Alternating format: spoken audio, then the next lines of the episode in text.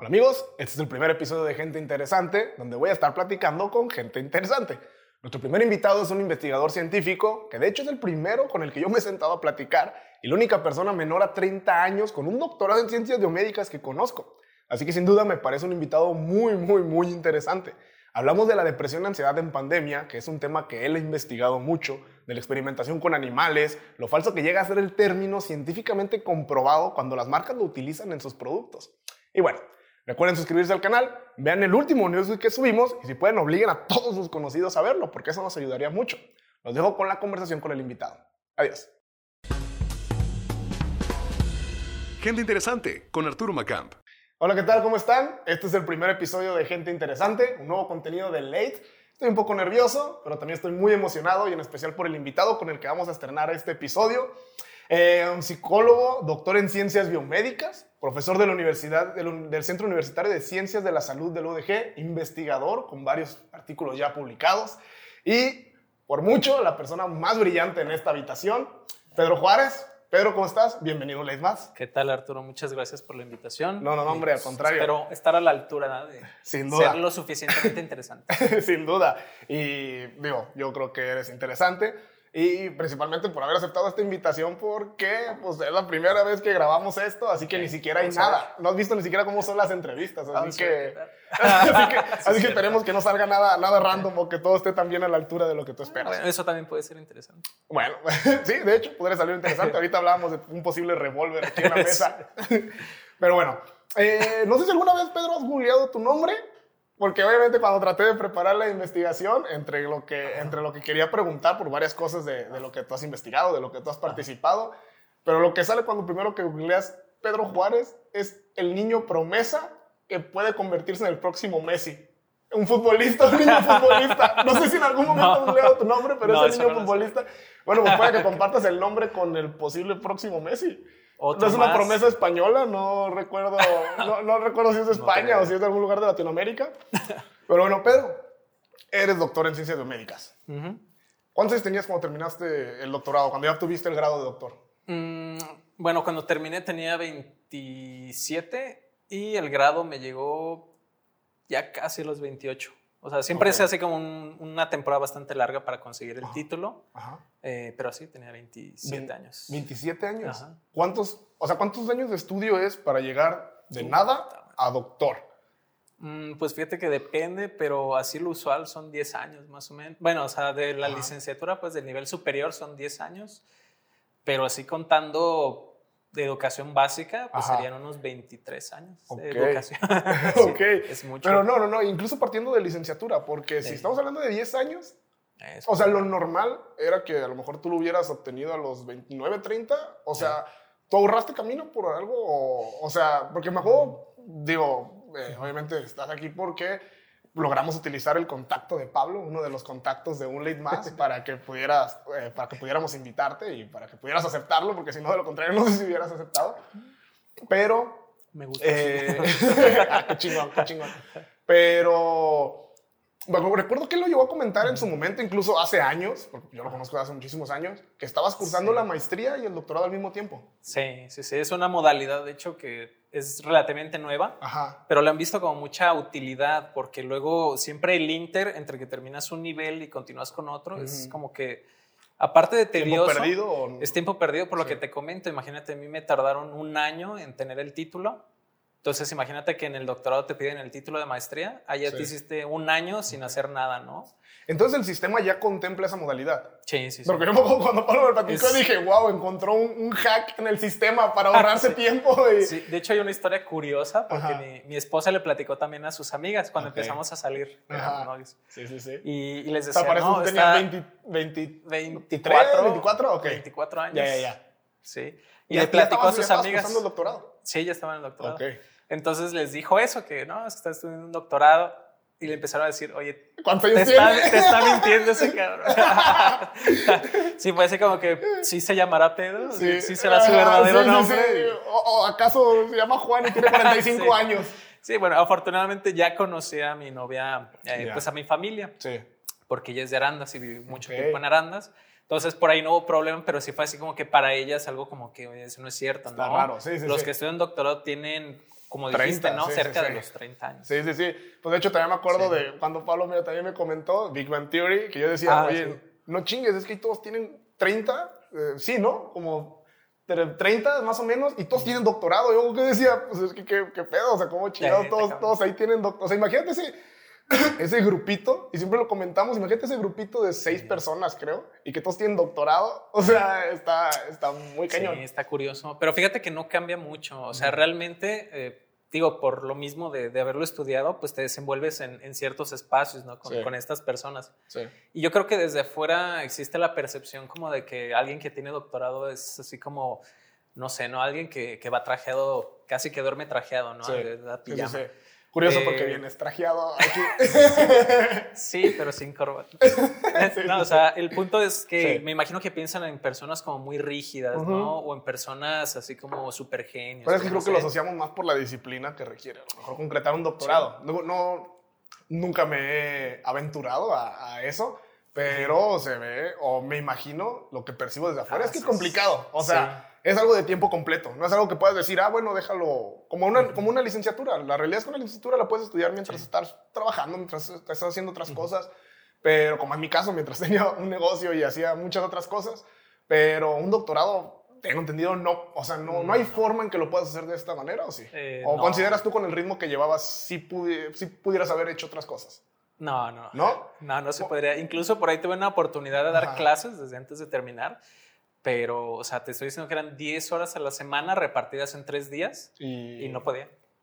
pero ¿por qué? O sea, ¿cómo, cómo es el, el, horario de, por ejemplo, cuando estabas en tu doctorado, en tu doctorado, ¿cómo era tu horario? ¿Cómo era tu día a día? Uy, pues era, fíjate que no había muchas restricciones, siempre depende como de tu tutor. Porque a diferencia de la licenciatura, que es como tienes tu horario y todas tus actividades, ¿no? Aquí es basado literalmente en desarrolla tu investigación. Entonces tienes un tutor o, y en ocasiones dos, ¿no? Puede ser director y codirector y depende de cómo trabajen ellos. Entonces he sabido, por ejemplo, de personas que, que llegaban ahí al, centro universitario en la mañana, 10 de la mañana, 9 de la mañana, más o menos todos así, eh, pero sí van a las 8 de la noche. Okay. Eh, y en ocasiones sin hacer nada, ¿no? O sea, realmente era como que... No, habían avanzado nada en su investigación. Porque la indicación era, eh, aquí nadie sale hasta que yo me vaya. O sea, hasta que el tutor se va, todos se pueden ir. Entonces esa, esa autoridad llega a estar muy marcada en toda esa parte, porque me, me, remonta mucho, digo, porque no sé si a lo mejor, porque el doctorado que estudiaste justamente va más encaminado a la parte médica. Sí. Y tú eres psicólogo. Así es. Primero, ¿cómo se dio que decidiste girar completamente, porque a lo mejor yo no me imagino, Deo. yo justamente he pasado por distintas, pasé por distintas carreras. La carrera que, que, terminé y lo que soy es finanzas. Este, pero me acuerdo que de hecho estuve en cine, estuve, he estado en otras carreras que me gustan. Pero yo ahorita que estoy y que culminé mi carrera de finanzas, de manera natural o de manera instintiva, para mí es, ah, pues deja estudio algo afín, ¿no? algo, algo que vaya hacia allá o que me sirva. No giro y digo, ah, bueno, deja voy por uno de leyes. Que a lo mejor puedo, pues puedo, pero, y contigo sí. Depende de la clase de tus negocios. Ajá, Quizás necesites saber de leyes. exactamente. Pero tú, ¿por qué tomas la decisión de brincar de psicología a ciencias biomédicas? Mm, pues fíjate que, de hecho, es que hay como dos, dos versiones de la historia, ¿no? Eh, por un lado está la mía personal y por el otro está como el rollo eh, institucional o histórico, si lo queremos ver así. Psicología empieza como una carrera de humanidades eh, se desprende de la filosofía como pues, prácticamente todas las ciencias, ¿no? Entonces empieza en el Cooksh. Completamente aparte de medicina, como muchos lo tenemos asociado, pues. Sí, separadísimo. O sea, se mira, no vamos a hacer el recuento histórico, pero prácticamente desde el dualismo cartesiano, pues tenemos este rollo como de que o es la mente o es el cuerpo, ¿no? Y entonces esa tradición pervive eh, mucho en el modelo biomédico. Ya desde ahí es, claro que es la persona más brillante en esta habitación, porque no creo que ninguno de los sujetos que estamos aquí haya entendido qué es el dualismo cartesiano. ¿Qué, es, el dualismo cartesiano? Eh, pues es básicamente eh, la oposición entre eh, la, la, mente y el cuerpo. Ah, ok. Entonces, esa idea, pues, como de que no, no existe, digamos, o, o, que el cuerpo es simplemente como el asiento de, de la mente, de ahí, digamos, que los desarrollos son como de separarlo, ¿no? De, ir segmentando. Entonces, si tú estudias la mente, pues estudias un fenómeno completamente distinto, independiente del cuerpo, Y si estudias el cuerpo, pues entonces es muy independiente lo físico de, lo mental. ¿no? Y entonces la parte médica se enfocó en la parte del cuerpo y la parte psicológica se enfocó en humanidades que venía de la mente. Exactamente. Ok. Sí, entonces ese es como así eh, muy rápido. muy, rápido. Sí, supongo que es demasiado breve. sí, el bosquejo, no, no tenemos doctorado todavía, no, o sea, no, esto no califica para que ya tengamos nuestro doctorado, pero, o sea, de manera muy breve, se separa sí. Eh, psicología, tú decides irte por psicología y dices, bueno, déjame brinco a la otra rama. Ah, ahí, está lo interesante, porque eh, entonces, ya yendo a lo personal, pues eh, después de este recorrido, eh, yo personalmente empecé a trabajar en investigación desde cuarto semestre de la licenciatura. Okay. O sea, ahí tuve como un vuelco porque tuve un profesor que era muy bueno y como que de repente hay que no es normal para un psicólogo, ¿sí? O sea, no es normal que en psicología te pases investigación. No, de hecho, pues, casi que en pues. cualquier carrera es muy, muy raro. Eh, siempre se batalla institucionalmente para que los alumnos hagan tesis. Y es que se, se percibe así como que, pues, ¿para qué tanto rollo si son inútiles? ¿no? Nadie las va a leer. Y es como que, bueno, el rollo es que sea difícil, ¿no? No que, no que las lea. porque entonces es un hecho que nadie las lee. bueno, el que la escribe la lee, ¿no? y el que la prueba. Y el que la prueba. Eh, lo malo es que a veces ni los tutores las leen. Digo, en mi caso no fue así. La verdad, tuve muy, muy buenos tutores. Eh, y entonces este tutor te mete a la parte de investigación y ahí es donde te ves más familiarizado con la parte biomédica. Mm, fíjate que es, es una larga historia. Siempre cuando es investigación es casi como una cuestión tradicional en el sentido que es como que se transmite. Entonces, eh, tú como profesor buscas como un alumno que, que le veas cualidades, un claro. pupilo literal, eh, para enseñarle, ¿no? Entonces, ahí el rollo es que un alumno tenga interés y, quiera trabajar contigo, es lo difícil, ¿no? Sí, sí, sí. Eh, siempre desde la perspectiva del estudiante pensamos así como que, como que le debemos todo, ¿no? Al, profesor o que nosotros estamos como en la posición, eh, digamos, débil. Pero realmente es que ya estando del otro lado, tanto tú necesitas alumnos como, los alumnos necesitan. Sí, sí, sí. O sea, que hay una relación simbiótica ahí que, sí. depende uno del otro. Exacto. Ok. Pero a ver, ¿y en qué momento decides? O sea, que, porque dices que brincaste de licenciatura a maestría y doctorado como combinado. Ajá, que va combinado. Estabas en la investigación, te gusta, dices, ah, bueno, déjale, doy. ¿Qué estaba, bueno, ¿qué estaban investigando? O sea, ¿sobre qué era el ah, trabajo? Exacto, es que de ahí justo es que, que, surge el interés, porque a mí me gustaba la psicología, pero incluso más o menos por tercer semestre. Eh, incluso yo tuve un, un, break, me salí seis meses de la licenciatura. Entonces también pareciera acelerado, pero me pareció lento en su momento, ¿no? Ya. Entonces, ¿Y para hacer, eh, ¿qué, hiciste en seis ah, meses? para ser albañil, tú sabes. Ok. tal cual, tal más relevante. Digo que no, no, es que sea relevante, pero, pero dijiste, ah, bueno, pues ahorita me voy a tomar seis meses. Sí, sí, sí, por ahí eh, de repente a esa edad como que te deslumbra el dinero, ¿no? Sí. Entonces surge una oportunidad de, de trabajo que se vende así como muy, muy brillante sí. Eh, y dije, bueno, vamos a probarlo. ¿sí? y, y, a la par yo tenía mis dudas porque en la psicología es como que... Eh, ¿Qué voy a trabajar? El conocimiento, y deja de eso, el conocimiento es muy inexacto o, pareciera ser como muy flexible al grado de parecer inexacto, justamente. Entonces, como que, eh, ¿qué significa esto? No, pues eh, yo opino que esto porque a mi tía le pasó esto. Y luego por allá, yo opino que esto porque a mi hermano, o sea, y todo el mundo tiene una experiencia, ¿no? Todo el mundo tiene una opinión. Y en psicología es como que, pues, ok, todas están correctas. Ok, eh, todas son válidas. Ajá, ya me parece como que, ok, opinar es válido, pero aquí Debe de haber teóricamente, ¿qué es lo correcto, no? o sea, cómo procede uno como profesionista. y, fue lo que a mí me, me podía mucho, me, me, no, me molestaba, la verdad. Y mejor decías, o sea, dijiste, bueno, déjale probar otras cosas, no me está convenciendo tanto. Sí, y, y sí pensé, porque yo tenía en segundo, segunda opción de, de estudios medicina. Entonces dije, ah, bueno, igual y no es por aquí, no es la psicología. Ajá, era la parte médica a lo mejor, que acabaste en la parte médica. que acabé en las dos, acabé haciendo todo. La que estaban investigando, porque recuerdo que en una de las investigaciones, este, no sé si fue esa justamente, pero que trataba de ratas, de, que, que digo, y de hecho me recuerdo porque aquí justamente tengo, tengo una de, la, de las citas que, que era Examinamos el perfil de expresión genética en la rata, comparando animales expuestos prenatalmente a etanol. O sea, básicamente empedaron, empedaron ratas. o sea, prácticamente hicieron, hicieron, alcohólicas a ratas. No, no, no. Bueno, sí.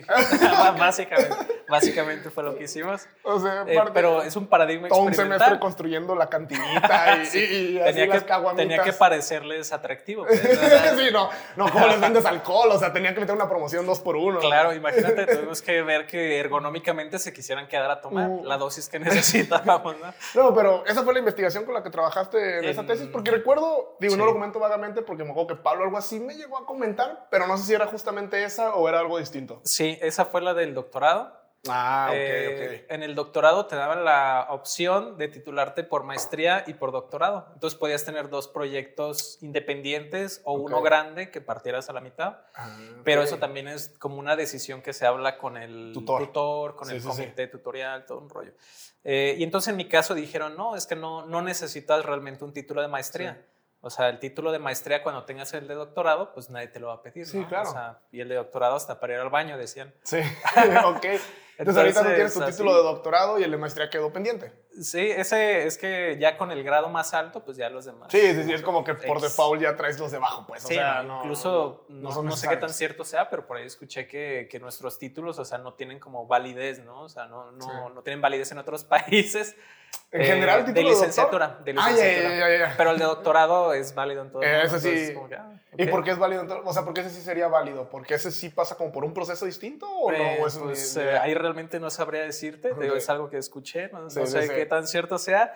Pero bueno, por ahí lo suelto, ¿no? Para... Pero regresando otra vez a la parte de que estabas trabajando con ese tutor, te descansas, regresas, empiezas a trabajar con el tutor y ahí que, o sea, que, ¿qué estaban investigando en ese momento ah. y por qué es que sí decides ir a la parte de doctor? Ah, porque justo empiezo a trabajar en algo que se llama psicología de la salud. Psicología de la salud es literal como la intersección entre psicología y medicina. Ya. ¿Como psiquiatría o no? No, no es lo mismo. Mm, no, porque psiquiatría es como la, misma intersección, pero cuando estudias medicina. Ya. Entonces luego te especializas en psicología, pero tiene un tinte muy, mm, muy farmacológico, pues está muy orientado al tratamiento. ya, ya, ya. Y de este lado no, de este lado el modelo principal de la psicología de la salud es uno que se llama biopsicosocial. Entonces es también como una respuesta al biomédico, que es todo es físico, todo es cuerpo, y la mente, pues eso es otra cosa. Sí, sí, sí. Entonces, en el biopsicosocial vemos eh, algo, cosas que son, digamos, eh, ciertas a priori, ¿no? Son cosas que todo el mundo experimenta y que todos podemos intuir. Eh, por ejemplo, el hecho de que los estados emocionales afectan en nuestro estado de salud.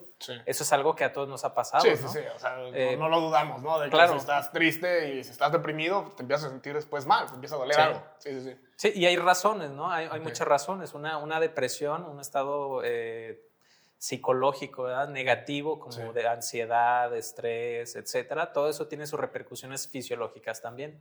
Eh, entonces, eh, pues yo estaba en este ramo, ¿no? De, la psicología de la salud, que, que, para mí ya era como que, ah, ok. Ya te hacía un poquito más sentido. Aplicada a algo que sí hay una guía, pues. Algo que sí me dice si está bien, si voy mal. Algo que es objetivo, algo en lo que, digamos, yo le veía futuro y me gustaba, ¿no? Siempre es súper importante eso.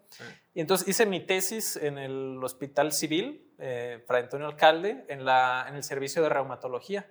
Yo estaba viendo pacientes que tenían enfermedades reumatológicas, vi pacientes con lupus eritematoso sistémico, con artritis reumatoide, con espondilitis anquilosante, con fibromialgia. Me perdí. con, muchos padecimientos, con, muchas, enfermedades. Muchas itis. Mm, bueno, digamos que no estaban muy saludables. Sí, exacto. Sí, y entonces hago mi tesis ahí y pues era como ver cuáles eran los factores psicosociales eh, pues que estaban de alguna manera jugando un papel, ¿no? Eh, que digamos esa parte es completamente ignorada. Y si hay interés, realmente si hay interés de los médicos también en saber, bueno, cómo más podemos ayudarles. ¿no? Eh, y entonces yo tenía estas entrevistas con las pacientes y, y eran entrevistas muy estructuradas, ¿no? O sea, eh, pues no era, no era como estamos charlando, sino que era un, eh, ¿y usted qué opina de esto? Y, o sea, era un, test, un test de 20 preguntas para saber en qué personaje están pensando prácticamente. Algo así, pero enfocado a resolver el problema que ustedes estaban viendo. Sí, no, y ojalá fueran sido 20. O sea, era, era un test como de que duraba media hora, ¿no? Porque eran varios factores. Entonces era bastante pesado para ellas, eh, pero llegaba un punto en que eh, pues las pacientes se abrían con uno, ¿no?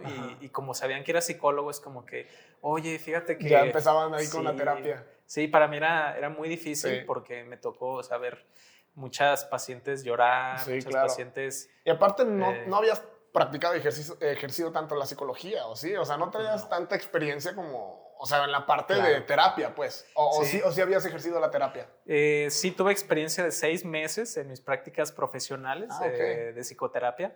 Eh, pero es algo que, que no, no, no, es mi área favorita de la psicología, para ser honestos. A mí me gusta la investigación básica. Sí, claro. Eh, pero sí sabía, pues, de, digamos, lo que hacía, ¿no? Entonces era así como que, bueno, vamos a, a, tranquilizar a, esta persona eh, y decirle, ¿no? Que realmente ese no es mi rol y obviamente te duele, ¿no? Te quedas así como sí, pues, de, no nudo la garganta. Nada por ti, te acabo de eh, te acabo de dar 30 minutos de preguntas y no puedo, no, a lo mejor no me toca, pero no puedo resolverte esa parte, ¿no? Sí, sí, y sí, quisiera uno retribuir, ¿no? O sea, algo como que, que también ellas sientan que hay algo a cambio, ¿no? Y a fin de cuentas sí, sí les ayuda.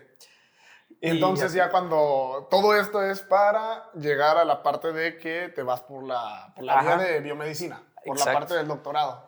Empiezas a preparar tu tesis, que es esta parte de las ratas, este, que a lo mejor no sé si puedas expandir tanto, porque a lo mejor yo lo dejé en que empedaron ratas, pero obviamente sé que no se va a hay que, hay que aclarar eso para... Creo que es importante. Porque si no va a decir, ah, pues vamos, yo también quiero yo también, un doctorado. estoy empedando a mi perrito, ¿qué onda? No, pero entonces eh, se trataba de hacer eh, dependientes a las ratas para poder comprobar que el alcoholismo prenatal, o sea, si, si exponemos a, un, a un embrión, vamos a decirlo así, al, al alcohol, puede generar enfermedades, psicoenfermedades, algo así era, era más o menos. Sí, por ahí va, por ahí va totalmente, sí. Y eh, la idea, bueno, a diferencia de nuestra idea del bar y todo eso de las promociones, que suena bien, pero no hubiera sido efectiva, ¿no? O sea, el problema es que en, esos paradigmas experimentales tienes que cuidar mucho la reproducibilidad del experimento. Ok, que lo puedas hacer que lo pueda, Y tú y cualquiera, ¿no? O sea, ah, que alguien que lee el paper en China diga, ah, yo quiero usar ese mismo paradigma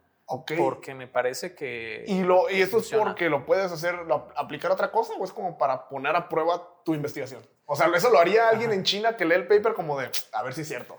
O, o lo haría como que porque Fíjate que se debería hacer así. De hecho, uno, de los. O sea, como cuestionamiento. Sí, uno de los postulados principales en los que se funda la ciencia es que, bueno, lo que tú produces tiene que ser reproducible, ¿no? Ok. Eh, tiene que ser verificable, tiene que ser reproducible. Sí, sí, sí. Eh, y en todo caso, también refutable, ¿no? Eh, y bueno, el punto es. Perdón, digo nada, para decir un paréntesis, para ahorita seguir con la parte de la, del experimento. Pero ¿qué ocurre si comprueban que no? O sea, ¿qué pasa con tu doctorado? ¿Qué pasa con toda tu doctorado, con toda tu investigación? Porque eso ya es una vez publicado, ¿no? Sí, sí Así que, ¿qué ocurre con si te dicen, oye, pues no, yo ya lo hice acá en China y no pasó? No, pasó que, no, pues son las ratas chinas el problema. es que comen mucha arroz, ¿verdad? Mucho arroz. Pero no, entonces, ¿qué pasa? Eh, no, ahí te puedes meter en un problema. Ah, sí, ok. Sí, sí. O sea, afortunadamente, eh, siempre que uno eh, hace investigación, es como que hay toda una comunidad de investigadores ah, que están dentro de lo mismo que tú. Ah, ok. Entonces, ya vas medio respaldado, pues, de decir, bueno, ya, ya lo comprobé y ya estoy muy seguro. Sí, Eso, eso es problemático cuando tienes un procedimiento experimental nuevo y estás como describiéndolo. Entonces, si tus resultados los falseas, pues alguien que diga, ah, este procedimiento suena súper bien, yo lo voy a hacer, y oye, no me sale, no me sale. No da. Es como que, a ver, ¿qué pasó? o sea, y si tú puedes remover el doctorado. Eh, no, la formación no te la quitan, ah, pero eh, pues es que Tienes te, que hacer te quemas, te quemas. Ah, okay, o sea, Sí, pues ya todo lo que publiques, pues no va, o sea, lo van a poner en duda y claro. supongo que porque las publicaciones se hacen como en conjunto, ¿no? También no se publica solo de manera independiente, o sea, muchas las haces como con otras personas. es, lo más adecuado porque es que aquí tenemos como esta noción de que hay que ser todólogos, ¿no? Sí. Porque en México es como que entre falta de recursos y bueno, una serie de situaciones, ¿no? Además, en la formación es importante aprender un poquito de todo. Sí. Entonces, el alumno de doctorado eh, pues hace las revisiones bibliográficas, se redacta su protocolo, la metodología, afina todos los experimentos porque hay que ponerlos a prueba y estandarizar las técnicas. Entonces hace todo eso, luego los resultados los recopila, los examina, los, eh, les da un tratamiento estadístico, que de hecho es el coco de, pues, de muchos investigadores. Investigación, ajá, sí, sí, sí. Eh, luego, es decir, tienes que como que estar en todo, ¿no? En gestión de recursos, en bajar financiamientos para tu investigación. Sí, o sea, sí, sí. Es muchas cosas. Es un tema que muchas cosas lo mejor es hacerlo en un equipo. Se hace en equipo usualmente. Y de hecho aquí no están acostumbrados así, pero por ejemplo en universidades de Estados Unidos es de que hay un responsable de laboratorio que literalmente, eh, pues tú dices, necesito tal y tal reactivo y esa persona eh, se encarga de cotizarlo, de conseguirlo al mejor precio. o, sea, los equipos allá son mucho más grandes entonces. o sea, hay una persona asignada como para, ¿qué digo? Para cada paso yo lo veo reflejado en la parte también, a lo mejor yo con, cuando inicié un negocio, porque tal cual, ah, tal cual también nos tocaba hacer. O sea, era de que quiero hacer todo, porque, porque no hay tanto dinero, no tienes tanto dinero. Y luego ves cómo lo hacen allá también, justamente en Estados Unidos, y allá tienen personal para hacer cualquier función. O sea, dices, no, no chingue, yo no puedo hacer eso aquí. Claro, y pasa lo mismo. ¿eh? Pero entonces en la parte del experimento, digo, retomando otra vez, todo nos lleva, todo nos lleva a, las ratas. Vamos a explicar el emborrachamiento. Pero me gustaría ver cómo es esa parte del emborrachamiento de las ratas. Eh, gracias a a los trabajos previos, pues ya sabemos más o menos cuál es la dosis que necesitamos para producir determinados efectos en las ratas. Entonces, la dosis que yo utilicé es una que se denomina binge o, emborrachamiento, o sea, literal es como una sobredosis de alcohol, ¿no? Sí. Eh, o borrachera. Entonces, lo difícil es administrarlo porque no se la van a tomar sola. O sea. no, no. Digo, a lo mejor te tienes que hacer un coctelito para que sea más sabroso y así. Cuando no tienen otra cosa que tomar, se la van a tomar. Sí, ok. Pero aquí lo que queremos es, en aras de la reproducibilidad, decir, ah, nosotros lo introdujimos mediante una cánula de acero inoxidable, una cánula curva, eh, bueno, que, que, será más o menos unos 3 centímetros, no, sé, no, quizás unos 5 centímetros, eh, que se introduce por la cavidad oral de la rata. Entonces, eh, era un... Ah, o sea, no se le inyectan, la tiene que tomar, la, tiene que, engutir. Sí, porque cuando tomas, pues no, no traes jeringas y metes el whisky. Sí, o sea, entonces sí tendría que ser... Porque yo asumiría que el chiste es que tenga el alcohol en su organismo. O sea, no, el proceso tendría que ser similar a como uno se pondría. Claro, es que si lo inyectas directamente a la sangre es diferente que si se absorbe desde sí, el completamente. Entonces ahí estaban con las ratas dándole, dándole alcohol. Y era muy complicado porque eh, corrías el riesgo de, perforarlas, o sea, de, literalmente matarlas sin querer. Sí, lamentablemente eso de la muerte experimental es pues, un problema que todo investigador tiene, ¿no? En determinados momentos. Sí, sí, sí. Sí, bueno, siempre que trabajas con animales, con animales ¿verdad? Y en todo caso, eh, sí recuerdo que, perdimos a dos ratas así.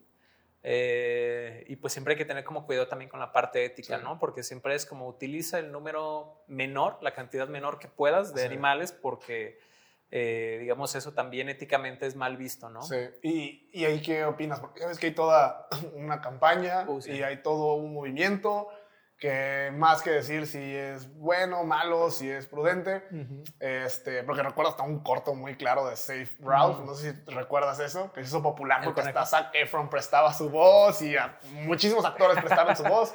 ¿Qué, ¿Qué, opinas de esa parte? Mm. Primero, vamos separándolo en dos partes. ¿Qué opinas específicamente de ese corto, difundiendo esa información y ya qué opinas en general del tema total como la experimentación con animales. Ok, ok. Bueno, del corto eh, me parece que apela mucho a la, a la emotividad de las personas. Claro. Y siempre, siempre que se apela de esa manera a la emotividad es porque quizás el argumento no es tan fuerte. Es mi opinión. Eh, es decir. Desde a lo eh, mejor desde el hecho de darle una personalidad a la, al conejo, ¿no? porque el conejo humanizado, ¿no? el conejo como ser humano. Eh, pero luego escuchas a personas que salvarían a un perro en lugar de un ser humano y cosas así, ¿no? así que dices, oh, ok. sí, porque de entrada, pues un conejo evidentemente no tiene, no es un ser humano, o sea, es un ser vivo. Claro. Correcto hasta ahí, pero no es un ser humano. Pero entonces, de, ajá, del corto, perdón, seguías. Estabas con que cuando si humanizan tanto ese punto, consideras que no hay un argumento muy fuerte en la crítica que están haciendo. Así es, porque luego, por ejemplo, el problema con los modelos animales siempre es que, que la idea cuando tú haces un modelo animal de una patología, la que sea, eh, lo que quieres es que se parezca a la patología de humanos, es decir, que tenga una sintomatología igual, en la medida de lo posible igual, que responda de una manera similar a los fármacos, es decir, para ver, digamos, si le funciona al animal, pues es muy probable que le funcione al ser humano por la similitud que hay eh, pues en nuestras estructuras, ¿no? Eh, Y eh, pues entonces, en aras de, conseguir ese modelo animal perfecto que nos permita como prescindir de la idea de experimentar en seres humanos, que es algo que, creo que, todos podemos acordar que no, no, es lo, mejor. Sí. claro. Y entonces, ahora lo que quieren son modelos in vitro. Por ahí había leído algo sobre unos modelos de cultivos en 3D que quieren utilizar como, como en lugar de los modelos animales que es como cultivar la piel, como cultivar ese fragmento de que necesitas del animal para que puedas experimentar solo con esa parte, pero ya no es algo vivo. Bueno, en teoría sí está vivo, ¿no? Supongo. Bueno, eso, eso tiene vida como cultivo de explante, ese que dices. Y el cultivo en 3D es cuando utilizas una matriz, eh, literalmente en 3D, que permite que las células crezcan eh, pues en distintas direcciones del espacio, ¿no? Porque en un cultivo pues crece en plano. Sí. Entonces pues plano no es el órgano que te interesa, ¿no? Sí, sí, Necesitas que tenga forma. Sí, y, tiene más células, ¿no? ¿Y esas alternativas son reales? O sea, ¿funcionan? Eh, son reales, se utilizan, pero si tenemos el escollo del modelo animal, pues imagínate tú cuántos peros puedes ponerle a un modelo in vitro, ¿no? Sí. ok, entonces Se utiliza, pero digamos que tienes que tomar con pinzas los resultados. Ya, ya, ya. O sea, el problema no es tanto de que se pueda o no se pueda, el problema es que simplemente sería más lento y menos confiable los resultados que tendríamos. Sí, así es. Ok. Y en algún, en algún momento tendrías que pasar a la experimentación animal y luego de la experimentación animal tendrías que pasar a humanos. O sea, ni siquiera ahorras ese paso, porque igual la ciencia ahorita pediría o sería necesario que también hubiera pruebas por animales al final de cuentas. Pues sería lo ideal, ¿no? Porque no podrías, en mi opinión, mi personal, no sería muy ético que pasaras del cultivo al humano, humano. saltándote como varios pasos. Sí, sí, sí. Eh, y, y, eso, ¿no? Entonces también por ahí hay algunos proyectos de como de chips, de, de mini laboratorios o micro laboratorios. Ajá entonces, eh, son propuestas pues que están surgiendo justamente para, para este rollo. Y con toda la parte de inteligencia artificial, ¿no hay algo que pueda simular la parte de resultados en la cual que pueda reproducir como tal todo el organismo eh, de manera teórica? Pero bueno, es que seguiría siendo teórico. Sigue siendo teórica es la cuestión.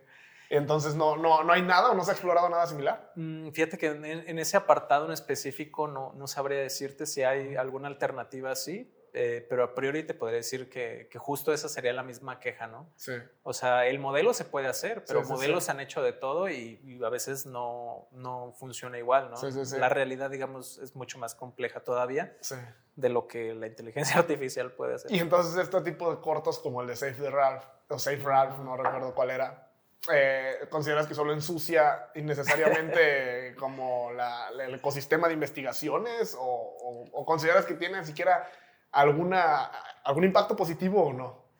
Mm, pues lo positivo que podemos ver de eso, en mi opinión, es que si sirve para concientizar a los investigadores sobre el uso eh, digamos, racional de los animales, porque también hay todo, toda una legislación alrededor de cómo utilizar a los animales de laboratorio, o sea, cómo mantenerlos. no es eh, como que esté abierto así a, que, ah, bueno, pues ahí se puede experimentar con animales y listo, o sea, hay toda una serie de lineamientos, supongo. Sí, es muy, muy, muy larga todo lo que tiene que ver la legislación con, con la, la, norma esta de tratamiento de animales de laboratorio. Eh, y en ese sentido, yo creo que, como te digo, sí eso ayuda como a que los investigadores entendamos eh, que no podemos, digamos, hacer diseños en los que tengamos cientos de animales por grupo, por ejemplo, o que no podemos considerar la vida de los animales como, digamos, eh, algo reemplazable, ¿no? Sí, sí, que fácilmente puedes empezar a utilizar otro, pues. Sí, por ejemplo, en mi, en mi proyecto no utilizamos, teníamos un grupo en el cual les dimos alcohol. Teníamos un grupo en el que les dimos eh, una especie de un grupo control en el cual reproducimos eh, todo el procedimiento, pero lo que les dábamos era una solución eh, que tenía la misma cantidad de calorías que el alcohol. Para que fuera equivalente a, nivel eh, metabólico, a nivel calórico. Ok, ajustaron, como quien dice, la porción calórica a las proporciones de una rata. Ajá, exacto. Entonces era como si les dieras a tomar lo mismo, ¿no? Como si mi taza de café trae 50 calorías, la tuya tiene que tener igual, aunque sea whisky. Ya, ya, ya. Ok, ok. Entonces les dimos eso y muchos investigadores utilizan un tercer grupo que le llaman grupo intacto. Pero ese grupo intacto es literal, no les haces nada. y de todas maneras al final los sacrificas. Y al final tienes que sacrificar a los animales. Sí, los sacrificas. Ya, ya, ya. ¿Y es duro? Porque supongo que trabajas con ellos un buen rato. Sí, sí, sí. Eh, también ahí la idea eh, es no manipularlos demasiado. Eh, no, no, solo por la parte emocional, sino porque obviamente quieres, quieres que, que haya las menores interferencias posibles. ¿no? Sí, sí, sí. Y entonces, al final, con tu investigación, concluyen que sí puede generar enfermedades psico... ¿Cómo, cómo se podría llamar? Neurodesarrollo. Ah, eh, neuropsiquiátricas. Neuropsiquiátricas. Ajá. Y, o sea, concluyen que es, que es, que es cierto, ¿no? O sea, en el, en el, estudio es que sí. O sea, básicamente... Y si lo interpreto de esta forma, tú me dices si es correcto o no. Si una mujer embarazada ingiere alcohol, es más probable que su hijo padezca enfermedades neuropsiquiátricas. ¿Sí? En efecto. Ok. y una vez con esa información, ¿qué, se procede? O sea, ¿qué procede? Una vez está el, el paper, lo publicas, ¿qué sucede después? O sea, se hizo ya nada más en pro de la ciencia, pero ¿cómo se traduce a que, a que ocurra algo? Bueno, por ejemplo, puedes tener eh, charlas de difusión, ¿no? Como algo como lo que estamos teniendo, ¿no? O sea, de cierta manera estás dando a conocer el resultado pues, a las personas. Sí, sí, sí, un late más difundiendo ciencia. apoyando la, ciencia. Apoyando la ciencia. La difusión. Entonces sería difundirlo, pero depende de ustedes. O sea, no hay como un mecanismo que se diga, ah, ok, ya de aquí se comprobó esto, es obligación de que esto, esto y esto suceda o no, simplemente ya se depende de que ocurra algo. Mm, no, es que luego en la investigación es como aportar un grano de arena al, al mar. o sea, literal, eh, digamos que como el trabajo estaba enfocado en el perfil de expresión génica, o sea, nosotros no evaluamos en sí ningún parámetro eh, a nivel, eh, digamos, eh, neuropsiquiátrico. O sea, nosotros no podemos hacerle de entrada test eh, hacia a la rata. Sí, claro. Y no, no hubo eh, técnicas de imagen ni nada por el estilo. Entonces, lo que nos interesaba era la parte de la expresión de genes. como yo estuve en el laboratorio de biología molecular, está muy centrado en esta parte que pues es lo que se llama flujo de información genética. O sea, un gen luego se transcribe y se hace pues un, un RNA. Y ese RNA luego se traduce y se hace una proteína. Eso, así a grandes rasgos, es, digamos, eh, e-, ese flujo de información, ¿no? Que tiene ahí otras, eh, otras posibilidades, ¿verdad? Pero ¿Y ya eso esta proteína es como útil para otros investigadores? Así es. ¿O, qué, ¿O cuál es el fin de hacer esa proteína? Sí, lo que hicimos fue comparar los perfiles de expresión de los controles con los que tomaron alcohol. ¿Verdad? pero, pero los que nos interesaban no eran eh, las ratas gestantes, no eran las, las mamás, sino la descendencia, porque lo que nos interesaba ver era cómo es que se acomodaba el, o cómo es que se expresaba, mejor dicho, el genoma, pero de la descendencia. o sea, ¿qué le pasa a los hijos, no? Sí. Ahora sí que, ¿qué culpa tiene? Y entonces, ¿qué culpa tiene?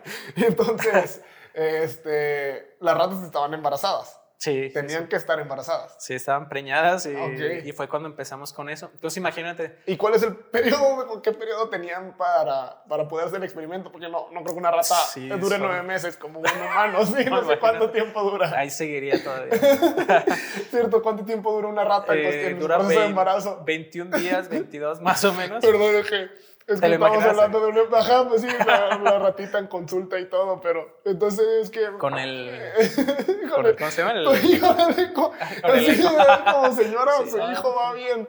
Pero, pero entonces. Ya tenía fotos de los ecos. colgados en su cuartito. Ah, eso solo lo hace peor, solo lo hace peor el final de esta investigación. Sí, sí, de hecho, mejor no te lo imagines. Bueno, no, no, mejor no, no. Y que las personas que estén escuchando eso, mejor no le pongan, no le pongan no, familia a esa rata. O sea, las ves crecer, tal está sí, sí, es que sí, no manches. Pero entonces, ¿cuánto se procesa embarazo una rata? Si yo nada más pregunta meramente curiosa. 21, 22 días. Entonces, tú tenías 22 días para comprobarlo y después empezabas con otra. Eh, sí, digamos que la primera parte del experimento era darles el alcohol del día 8 al día 21. Ok. No, al día 20, perdón. Entonces, durante esos 12 días le estábamos dando diario dos dosis. Entonces, imagínate, para nosotros era así como que, ay, una oportunidad de regarla, ¿no? Porque teníamos miedo de hacerles daño. Sí, sí, sí. Eh, por hacerles daño en primera y porque, pues imagínate, para volver a aprender. El periodo, sí, claro. O sea, era todo un proceso, ¿no? Que tenía que esperar. Sí. Entonces, hacíamos eso. Eh, y, luego se hace un, un, exudado, de, eh, se llama citología vaginal, eh, y así comprobábamos que, que, las ratas habían quedado preñadas. Ok. Eh, también lo utilizábamos para determinar en qué fase estaban de su ciclo, porque tienen un ciclo mucho más rápido que, que las mujeres humanas. y entonces, una vez que sabíamos que estaban preñadas, pues comenzábamos al, octavo día, ¿no? Entonces no lo notas. Al octavo día no, no notas que esté preñada una rata, no se le ve, es difícil.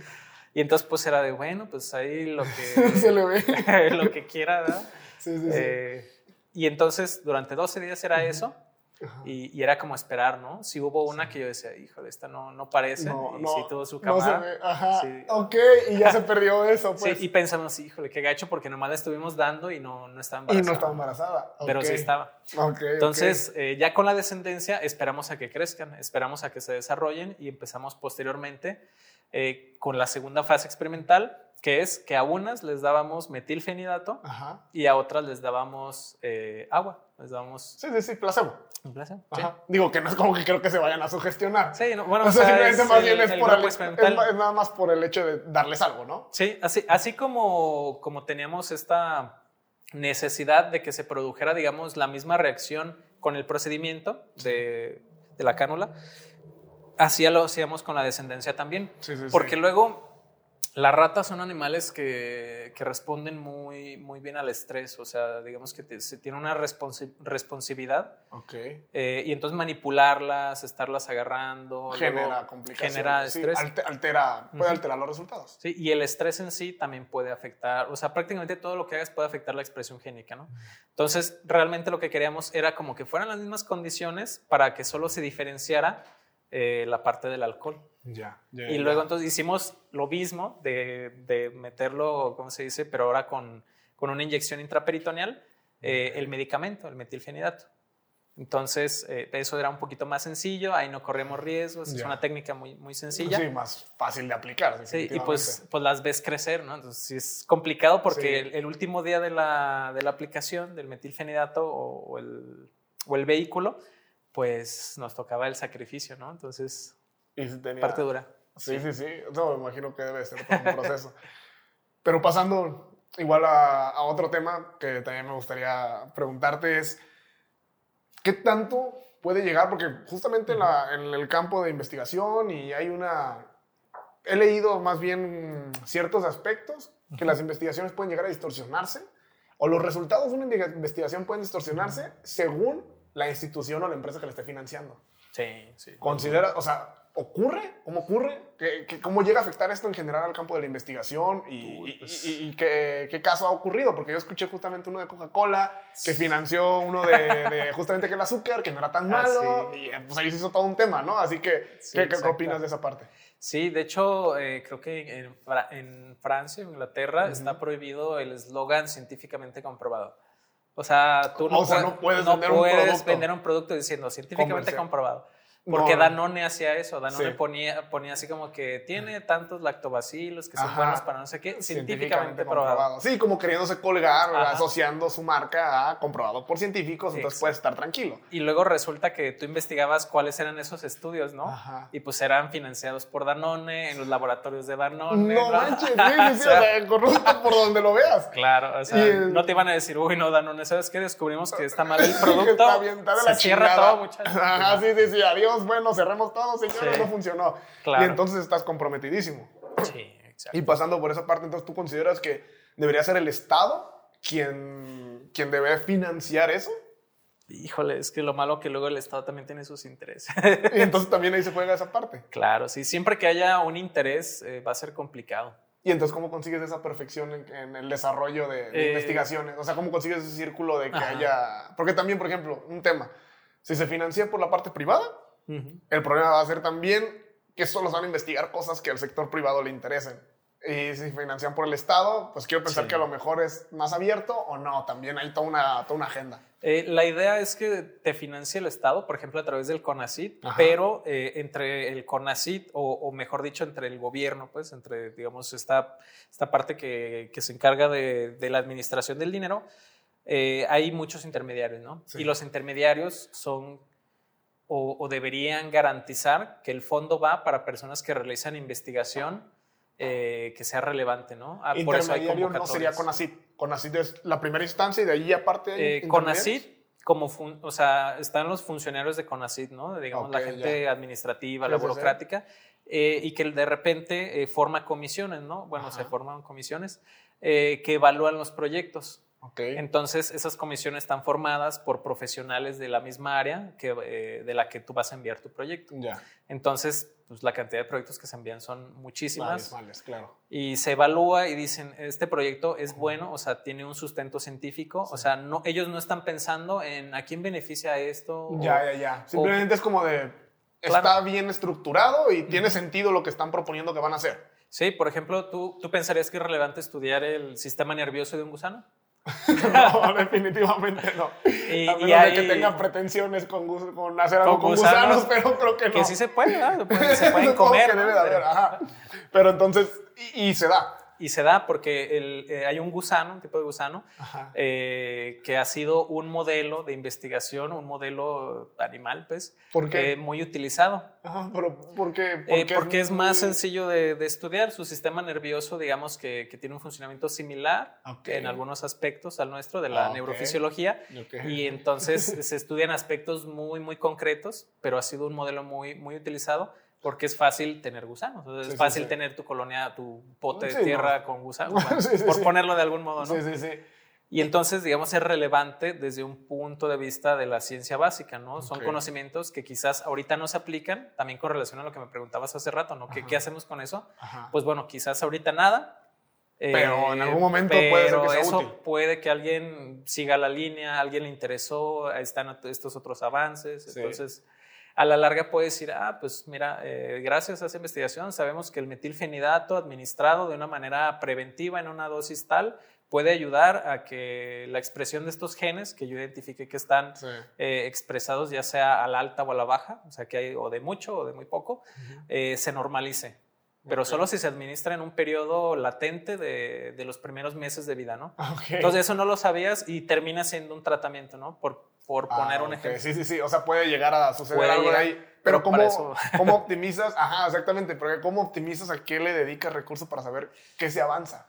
Eh, ahí está la cuestión. O sea, digamos que, que como lo, lo, he platicado, pues es como de si el proyecto es, es sólido, metodológicamente, si teóricamente tiene sustento, pues digamos que te pueden dar el financiamiento, ¿no? Sí. Eh, pero ahora con las directrices del gobierno es como que nosotros tenemos estas prioridades, ¿no? Que tampoco lo veo... ¿Cuáles son las prioridades eh, ahorita, por ejemplo? ¿Hay alguna cita especificada tal cual en algún sí, documento? están especificadas en documentos. Eh, creo que se llama PCT, PCT que son prioridades en, en, desarrollo de ciencia y tecnología. Ok, y entonces ellos pasan esa lista y los proyectos que encajen en esas prioridades, me imagino que... Sí, entonces eh, ahorita pues sería de, que todos los nuevos investigadores, las personas que están formando, eh, pues de alguna manera ¿no? nos orientemos a esos, eh, a esos fines, que que si lo piensas no, no está mal, porque por ejemplo es tratar con el tema de la obesidad, de las enfermedades metabólicas. Supongo que tiene que ir alineadas a los intereses en general del país. Del país, claro. O sea, aquí México es segundo lugar en obesidad adulta y primero en infantil. Sí,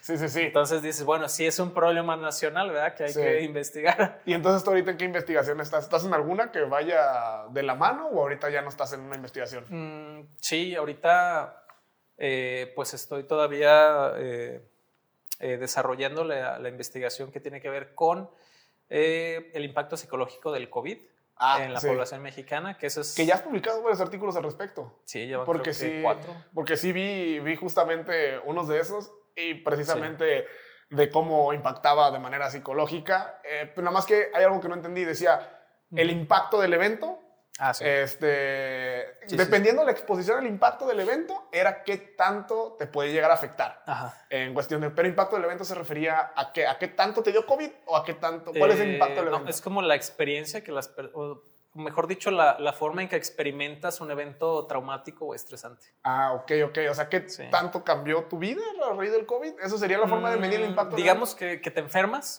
y, y, te hospitalizan. Necesitas oxígeno, te intuban. Es un impacto mayor. Sí, entonces tú percibes la enfermedad como un evento traumático en tu vida. Ya, ya, ya, ya. Y, y a raíz de ahí puedes desarrollar sintomatología de estrés postraumático, que de hecho es lo que evalúa ese instrumento. El impacto del evento es como, como un concepto ligado al estrés postraumático. Ok. Entonces, eso te puede pasar a ti, pero por ejemplo, al vecino le dio COVID y fue asintomático. Ajá, y no le pasó nada, y su impacto del evento es bajo. Ajá, exacto. O incluso puede que una persona haya llegado a la, misma instancia, ¿no? A hospitalización y todo. Sí, sí, sí. pero... En su percepción, su impacto del evento no fue tan... Claro, en su percepción es como que, ay, bueno, ya salí de esta. Bien, más lo que sigue. O sea, y esas son las diferencias individuales que nos interesan, ¿no? O sea, ¿por qué eh, fulanito tiene el mismo, la misma enfermedad, el mismo cuadro, todo igual? que es otra persona, pero él como si nada, ¿no? Sí, sí, ah, ¿qué, ¿qué, pasó ahí? Y entonces, dependiendo del impacto del evento, es que tanto puedes presentar un cuadro depresivo. Porque, eh, porque me veían que, o sí, creo que recuerdo que más o menos una de las conclusiones, que creo que no hay conclusiones, más bien es discusiones. Sí. Que también eso, eso ¿por, qué, ¿por qué le ponen discusiones? ¿Es porque no concluyen? es porque nada más es como lo dejo aquí para, para, eh, para, para discutir, para darnos Lo dejaré aquí, me, lentamente. me, me, voy lentamente, ajá, o sea, porque... Algo así. Okay. Entonces, es, lo que te decía del granito de arena, ¿no? Sí, sí, sí. O sea, puedo concluir algo y mañana alguien llega y... y con algo distinto. Exacto. O algo complemento, sí, sí, sí. Pero entonces ahí, ustedes comprobaron que realmente el COVID sí generaba cuadros este, depresivos a las personas. Sí, o sea, lo que vimos, porque uno de los resultados de prácticamente todos los trabajos es que hay una, una correlación muy alta entre este impacto del evento y estrés, depresión y ansiedad. O sea, todo el pack, ¿no? Sí, sí, sí. Eh, ¿Y eso, eso qué significa? que si tú percibes eh, el evento como muy estresante, es decir, un mayor nivel de impacto del evento, que así es como lo escribimos, ¿no? Más impacto del evento, mayor, eh, pues eso indica que van a variar también las otras variables al alza, ¿no? También va a ser más del otro. ¿Y hay una escala? O sea, el impacto del evento, como le preguntas, como, ¿qué tanto te afectó? Sí, de diferentes formas. Okay, Porque el impacto del evento mide, tiene tres escalas. O sea, la mayoría de los instrumentos se dividen como en dimensiones. Más cuando son de, corte psicológico. Porque el problema es que, que, tú, por ejemplo, ¿cómo mides la ansiedad? ¿O cómo mides la depresión? Sí, sí, sí. O sea, ¿cuál es la escala? ¿Cuál es cero? ¿Cuál es 10? Claro, no, no tienes un, vaso de 250 mililitros de ansiedad, O una regla, ah, está lleno. una regla de 30 centímetros de ansiedad. o sea, es, es muy complicado trabajar con, con, estos constructos, con estas entidades abstractas, pero que te repito, ¿no? Todo el mundo sabe que existe, lo experimentas, intuyes que está ahí, ¿no? Que algo está mal. Bueno, regresamos después de una breve interrupción, pero ahora sí seguimos. Estábamos hablando de la parte de COVID, de COVID justamente de cuadro depresivo, que puedes presentar, que está comprobado y que muchas veces de, todos lo hemos sentido, o sea, y más, claro. incluso cuando no, sin haber tenido COVID, porque de hecho justamente yo me sentía el hombre inmune, yo ya decía, no, yo ya mi sangre la tengo que vender, lo que no me había dado en toda la, parte de la pandemia hasta apenas hace como un mes y medio, más o menos, o sea, tengo poco que también lo padecí. Este, y aún así la parte del encierro, pues sí llegaba a ser bastante estresante cuando de plano al principio, ese punto en el que no podíamos salir a ningún lado, que en serio era todo cerrado, solamente farmacias. Este, y, ya, o sea, farmacias y unos que otros negocios, ¿no? lo que consideraban de primera necesidad, lo que llamaban así. Este, ¿qué, ¿Qué se podría hacer en esos casos? O sea, de ahí la investigación fue más allá a, decir, hay recomendaciones, hay algo que puedan hacer ustedes para que pasen esto de manera más agradable. Eh, regresando con esta metáfora del granito de arena, ¿verdad? De, la playa, eh, lo que uno hace o la, la, idea pues que uno tiene cuando se hace investigador es desarrollar una línea. Eh, entonces, eh, este proyecto... ¿Con eso te refieres a una línea de investigación? O sea, de decir, bueno, ¿se acaba mi línea o más bien como la línea donde se desprenden más investigaciones? Eh, de la línea en la que se desprenden más investigaciones. o sea, tú puedes o sea, ser como doctor en ciencias biomédicas, ¿no? neurociencias. Eh, pero tener una línea de investigación específicamente de, de, una parte de las neurociencias. O sea, no puedes, digamos, abarcar la totalidad, ¿no? También es la idea de la especialización. Que, de hecho es cierto, en la parte de la presentación, porque justamente también quería preguntar, igual ahorita retomamos esta parte importante también justamente que, que, me interesa, pero tienes orientación a neurociencias. Ah, así es. Eso, ¿cuál otra, ¿cuáles alternativas había? Está neurociencias o inmunología. Ok. Sí, eh, a mí, en lo personal, y bueno, puede que, que sea por también que, que, tenía otra formación, pero yo tenía la idea de que, bueno, ¿por qué neurociencias o inmunología, no? ¿Por qué no como que, que sepas de todo, no? que sepas de inmunología, que sepas de neurociencias. Así, a fin de cuentas, en el cuerpo, pues no está separado. En el cuerpo eh, es lo mismo o no lo mismo, digamos, sino que interactúa. Hay una interacción constante, es como lo que decíamos, ¿no? Te sientes mal emocionalmente, se afecta tu sistema inmunológico. Sí, exactamente. Hay una afectación que pasa de lo mental a lo físico. Exactamente. Que diga, sí, sí, sí, sí, de lo mental a lo físico. Y eso se puede, pues, gracias a que, de hecho, las neuronas, eh, eh, los nervios, pues, están conectados también con ganglios eh, linfáticos. Okay. O sea, están conectados, o las terminaciones nerviosas están en constante interacción con el sistema inmunológico a través de distintos tejidos. Sí. Entonces, eh, y también a través de moléculas que pueden desprender eh, las células del sistema inmune o las células del sistema endocrino o las células del sistema nervioso. Entonces, esas moléculas, uno pensaría, bueno, se comunican entre ellas, ¿no? Como si fueran carriles distintos y no es así. Realmente una misma molécula ejerce distintos efectos en todo tipo de células. Ok, ok, no es que sea, no es que tengan comunicación entre ellas, sino que la misma hace varias cosas. Sí, algo así. Sí, sí, sí. Dependiendo de, del contexto. y antes de retomar el tema, teniendo en cuenta que tienes orientación a, neurociencias, sí. ¿qué opinas del neuromarketing? ¿Si hay cierta, hay cierta, hay cierta verdad o no? Del neuro. Eh, pues fíjate que había escuchado eso, neuromarketing, neuroeducación, neuro, muchos neuros, ¿no? Pero no tiene nada que ver. Se supone que, que, la idea es que se fundamentan, ¿no? Ah, exactamente. se supone que el marketing estaría fundamentado en los conocimientos que la neurociencia abarca, ¿no? Y eh, provocar estos, estos, estos deseos del consumidor acudiendo a los deseos eh, implícitos o los deseos que ya tenemos programados por default en nuestro cerebro. Ok, esa es como la noción. Esa sería la noción, ajá. Sí. Ya, sí, fíjate que no, no conozco mucho de, neuromarketing. Y consideras, dejando de lado el neuromarketing, consideras que sí hay ciertos conocimientos que, que tú tienes que dices, bueno, es que sí hay ciertos conocimientos que ya traemos programados y que sí podrían aprovecharse para, para cierta... Eh, pues fíjate que que muchos de esos conocimientos que, que sí podría pensar eh, están más relacionados con la psicología propiamente que con las neurociencias. Ah, o sea, cuando hablamos de neurociencias es como, son muchas disciplinas, ¿no? Que, que abrevan en el estudio del sistema nervioso. Ya, ya, ya. Entonces, eh, quien dice neurociencias dice biología, dice farmacología, dice química, dice informática, dice... Entonces...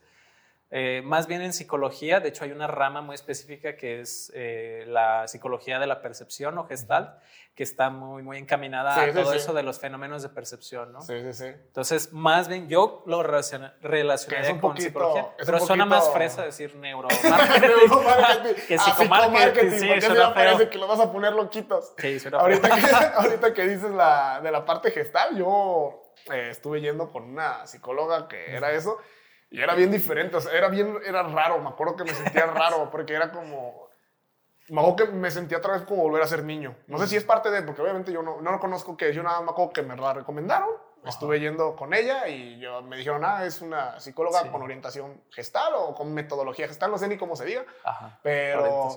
Eh, ajá, orientación gestal sería lo correcto, decirlo, ok. Sí, o corriente. Ah, ok, ah, ándale, con, la, con corriente gestal.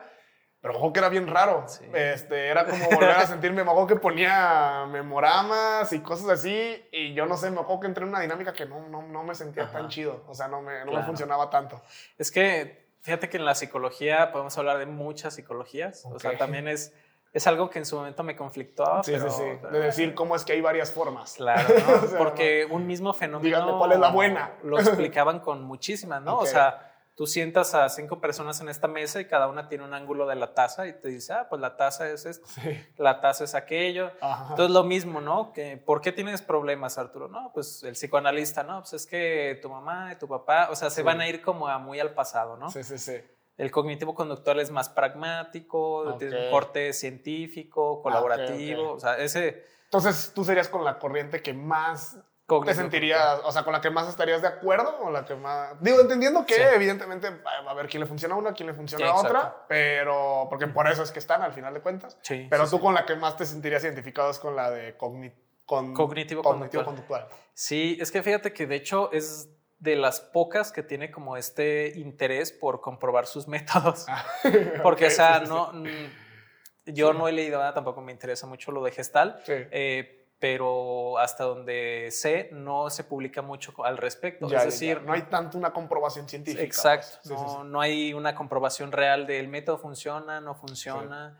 Eh, Entonces, y como tú bien dijiste, ¿no? Realmente depende de la persona. Si a ti te funcionara eso del memorama. Sí, pues digo, qué chingón. Chill. Sí, sí, sí. Y, toca ciertas fibras, sí, sí, sí, sí, sí, llega. Muy emotivo. es, muy emotivo, es muy emotivo. Sí, sí, sí. Pero regresando a la parte de, de, la investigación, que es con la que estás como actualmente y que ya de hecho ya te llevas tiempo, supongo que también va muy encaminado a la agenda que mencionas, ¿no? También. O sea, evidentemente todo esto de, me imagino que ahorita la mayoría de las agencias, en, bueno, agencias no más bien de los departamentos de investigación a nivel mundial están muy clavados en COVID, supongo. Sí, sí, sí. De hecho, todas las revistas empezaron a sacar una modalidad de publicación fast track. Ok. Que era un rollo así como de envíanoslo y si está chido, en tres días lo publicamos. No, pues. ¿Cuál es el proceso normal? Digo, porque a mí me suena. Ajá, porque a lo mejor ya hasta me sorprendí, pero dije, ay, bueno, pero ni siquiera sé cuál es el normal que me sorprende. Así de neta, qué raro. ah, no mames, El normal es en un día. ¿Cuál sería un proceso normal? No, el proceso normal varía dependiendo de cada editorial, porque es un trabajo. Eh, que depende de los revisores. Eh, siempre se insiste mucho en que es una revisión por pares. Entonces yo lo envío y alguien lo tiene que evaluar. Y quien lo evalúa, pues tiene que ser un experto en el mismo campo que. O sea, tiene que conseguir. O sea, la revista. ¿Y esas personas que lo evalúan trabajan para la revista? O sea, la revista tiene que tener ah, eso personas. Es, eso es un asunto muy problemático porque no trabaja. O sea, es un cargo honorario no te pagan realmente. No, ya sonó con que lo hacen cuando se les antoja.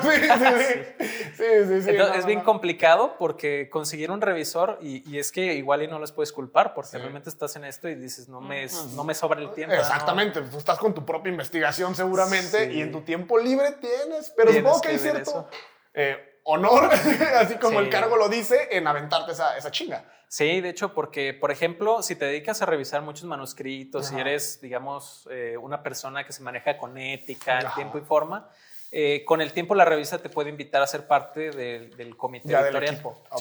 Entonces, tener eso en tu currículum también te ayuda frente a estos organismos que administran la ciencia en los países, ¿no? Seas de México, seas de Argentina, o sea, en muchos lados es como que, ah, es, es como una actividad, ¿no? De, digamos, eh, científica que no solo es investigar, ¿no? No solo publicar papers, es también estás evaluando, ¿verdad, compañero? estás participando de, la comunidad. Sí, al final aportas, aportas a la comunidad y pues como todo, pues está bien visto. O sea, también supongo que está bien visto por las revistas, por la misma comunidad, por los departamentos de investigación.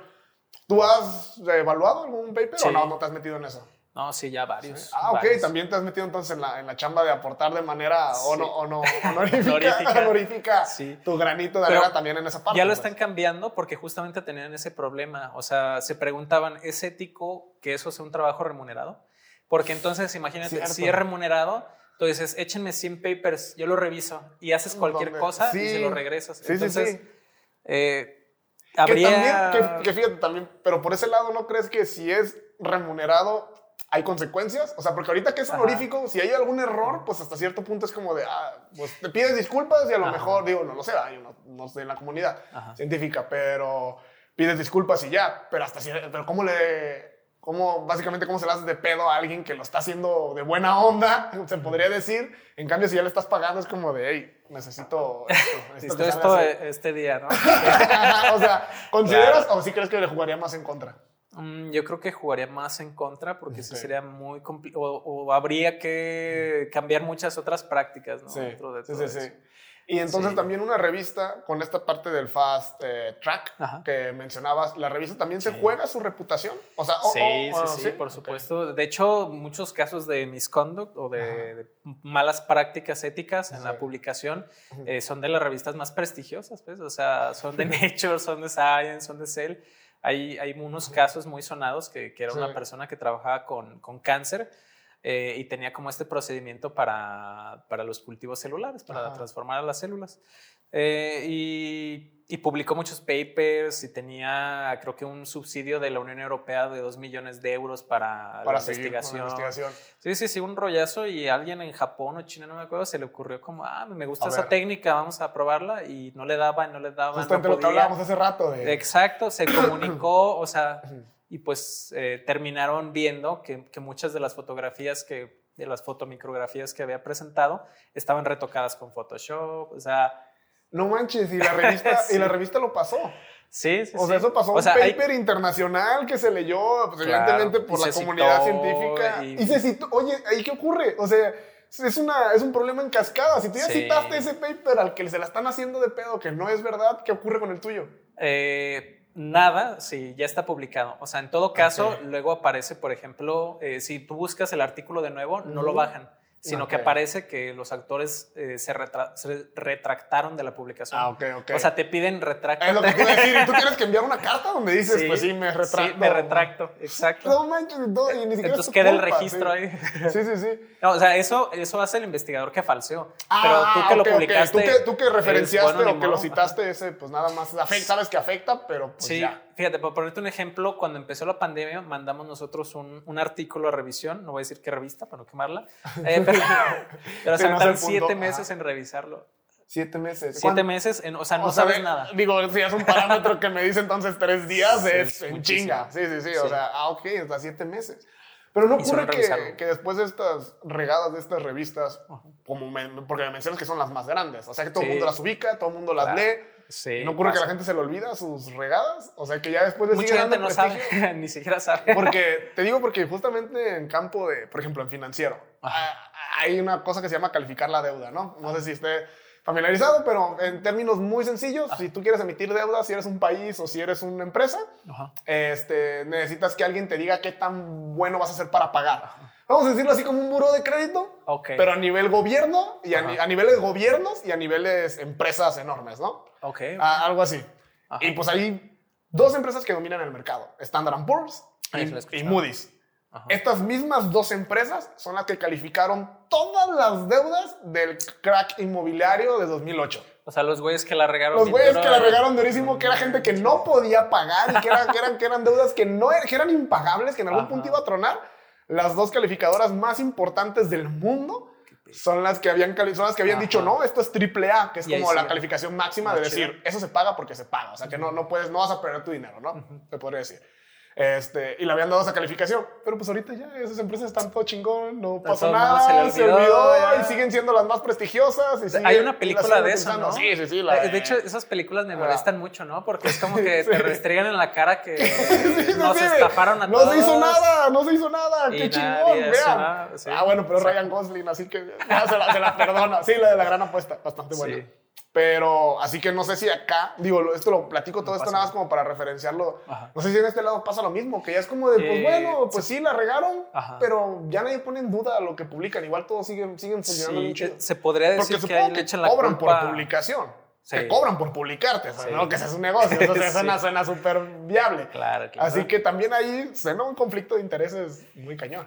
Sí, fíjate que de hecho la culpa nunca recae en la revista porque como el sistema es de mm. revisión de pares, realmente es como que los la pares... La persona que la revisó. claro, sí, y tampoco que yo sepa, no hay como represalias porque también algo en Photoshop puede que pues no seas capaz como de... Pues sí, que tú no conoces, ni siquiera sabes que se puede editar así, ¿no? O no te lo imaginas, ¿no? Y, el resultado obviamente pues también lo manipula alguien que sabe, ¿no? el resultado esperable eh, en el mejor de los casos. Sí, que si no me la han aplicado a mi Pablo en Tinder ya esa, no manches, que no, no, fue el, no, no era el resultado, pobre Pablo. No era lo que esperaba. Pero... Y entonces, retomando todo eso, sacaron esa modalidad del fast track para poder publicar todo lo de COVID en chinga. Así como con las vacunas se fueron en chinga y supongo que hay varias cosas ahí. Este, que se brincaron pasos, porque hasta cierto punto era necesario y sin meternos en, tanto de ese tema. Sí, sí, también acá sacaron una, una, una también acá sacaron una modalidad para publicar investigaciones al respecto. rápido. Y entonces por eso es que has logrado, o por eso también has podido publicar varias al respecto. Eh, eso y que también tienes que ser muy cuidadoso eligiendo la revista y la editorial. Okay. Muchas editoriales tienen métricas con respecto al tiempo que ellos se tardan en responderte. Sí. Y luego el proceso de revisión de pares puede ser larguísimo. O sea, usualmente te revisan tres personas. Sí. Y si de los tres uno te dice, no, a mí no me gustó por esto y por esto, entonces le tienes que contestar, eh, ah, ok, y si eso es así, entonces ¿por qué esto? O sea, se puede alargar muchísimo. ¿Las tres tienen que estar de acuerdo? O sea, el veredicto tiene que ser unánime. Okay. Eh, o en todo caso, si hay dos positivos y uno negativo, eh, se evalúa por parte del editor y el editor dice, a ver, estas quejas no son legítimas. No son tan legítimas. O, no son, o a mí no, yo opino igual que los otros dos, va, sale. Porque al final es la decisión del editor la que cuenta. Ya, ya, ya. A pesar de que no hay tantas represalias para el editor. Ah, para, la, para, editorial. Pues, de hecho, fíjate que muchas revistas han empezado a sacar la posibilidad de que tú como revisor salga tu nombre también en el paper. Ah, o sea, salen los autores y por un ladito sale este paper, lo revisó tal y tal de la universidad tal. Pues ahí es, un, cierto incentivo, ¿no? Y ahí es un incentivo de, decir, ah, mira, ahí está mi nombre también, o sea, aparte de, y pues a lo mejor no es una paga directa. Ajá. Pero de, hecho, fíjate que es una solución bastante buena porque... está chido. Porque... Reconocimiento. Porque ya también es reconocimiento pero a la vez también es como de, espero que hayas hecho bien la chamba en este paper, porque si no, ya está tu nombre de que tú lo revisaste. Sí, y hasta ahorita te preguntan, te preguntan, ¿quieres que aparezca tu nombre? Ajá. Eh, y todavía es, como que... Es como de, sí, pues sí, pues lo hice medio a medianoche. Igual es, Photoshop, mejor, mejor me la pienso. Por si acaso, mejor Sí, sí, sí. Y entonces otra vez, Ahora regresando un poco más, eh, hablas de esta, de esta línea de investigación, de aportar el grano de arena con la parte de, de la depresión causada debido a padecer eh, COVID o a padecer alguna otra enfermedad. ¿Cuáles serían como esas esas propuestas o cuál es como esa, esa, esa, sugerencia de decir, bueno, si has pasado por estos cuadros de, depresión o si tú consideras que viviste o que todavía estás en esa situación, ¿cuál sería como alguna, cuál sería como una recomendación? Sí, fíjate que de hecho eh, nosotros vimos tanto las personas que se enfermaron como las que no. Eh, ya ves que me comentabas esto de que, bueno, también la cuarentena afectó. Sí.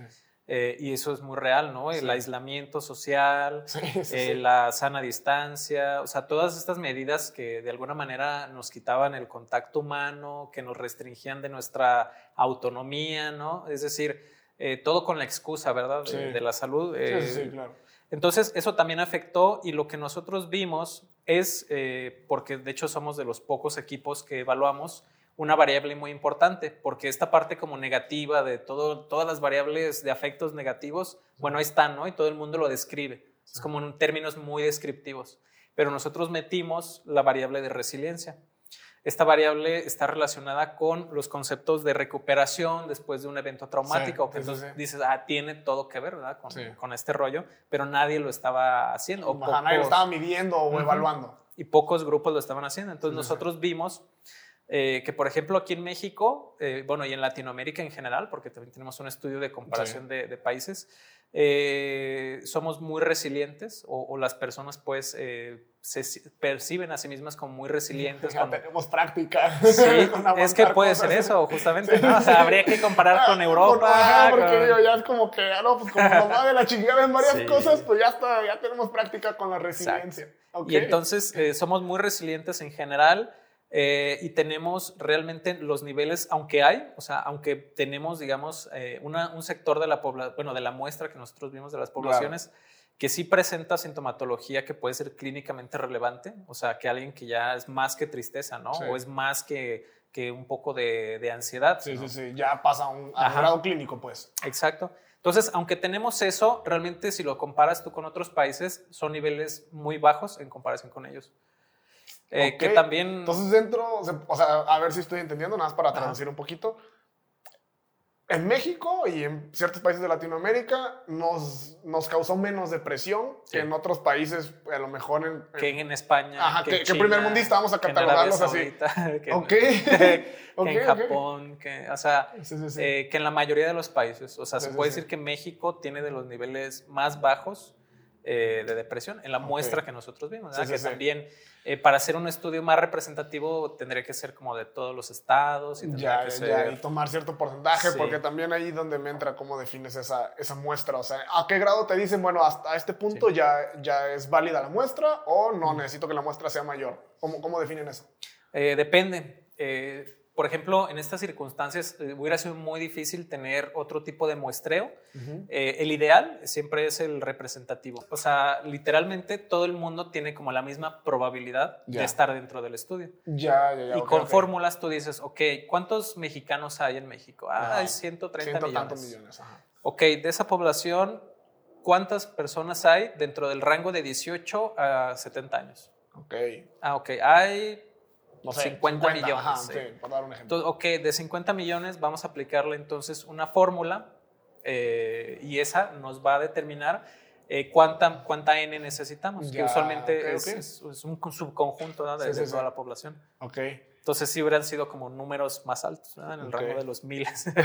y, y, y, en la parte de, de, que a lo mejor lo padecemos menos, ¿hay alguna sugerencia o recomendación o algo de decir, ah, bueno, si tú, persona que estás escuchando esto, o, tú, sujeto que me estás entrevistando, está, estás deprimido, ¿qué, qué, qué, qué, sería la, la, sugerencia? O sea, como de parte de... Ok, sí, la sugerencia, y de hecho, digamos que es como el punto que, que tenemos pendiente todavía en la línea, es ya ponerlo en prueba, ¿no? Ya, eh, ya digamos, tener un diseño distinto de investigación en el que ya haya quizás una intervención como tal, eh, porque hemos visto que la resiliencia, eh, a diferencia de lo que hablábamos del impacto del evento, se relaciona de manera inversa con todas esas variables negativas. Quiere decir, a mayor resiliencia, a mayor resiliencia. menos de las sí, exactamente. y pues, por consiguiente, da menos resiliente la persona, pues más... Mayor depresión, mayor ansiedad y, y, lo bueno de, esta resiliencia, que, es este concepto, da como de, resistencia, que, de hecho viene de la física es como propiamente. ajá, es cierto, nada más para ver si, este, si tengo como la noción correcta. Resiliencia es como esa, esa fuerza o esa capacidad más bien de recuperación.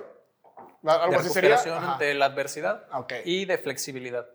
Eh, son como los dos componentes centrales de la, de la resiliencia, que es esta flexibilidad que te permite adaptarte a las condiciones y eh, obviamente pues nadie es inmune como a, estas sensaciones, ¿no? A, padecer cualquier sí, sí, sí, claro. Eh, pues evento estresante. Entonces también la capacidad de recuperarte de eso de la mejor manera. Okay. Entonces la recomendación es, ya como resultado de hecho de, de la última investigación que, que hicimos, pues que haya también un apoyo institucional que haya un apoyo familiar, que haya un apoyo eh, comunitario, es decir, todas las fuentes de las cuales la persona puede, digamos, que, experimentar o percibir esta, esta resiliencia eh, son, son muy necesarias, ¿no? Es una variable eh, personal, pero que también, como te digo, pues puede, puede uno, digamos, percibirse más resiliente en la medida en que tiene relaciones positivas con los demás, en la medida en que siente que lo que hace es valorado, en la medida que... O sea, una serie de situaciones que involucran pues muchos contextos. Muchos, sí, sí, sí. Sí, sí, o sea, muy difícil de controlar. Sí, o sea, no es tomate esta pastilla. Claro, y entonces una intervención, eh, pues la mayoría de intervenciones tiene este elemento como educativo, ¿no? O sea, las personas en casa puede que no sepan qué es resiliencia, ¿no? Sí. Ah, lo primero, resiliencia es esto y esto, ¿no? Entonces ya tú dices, ah, yo, yo siento que sí soy así, ¿no? Ok. Y me interesa la parte del Estado, porque mencionas que también debería haber un impulso por el ah, Estado.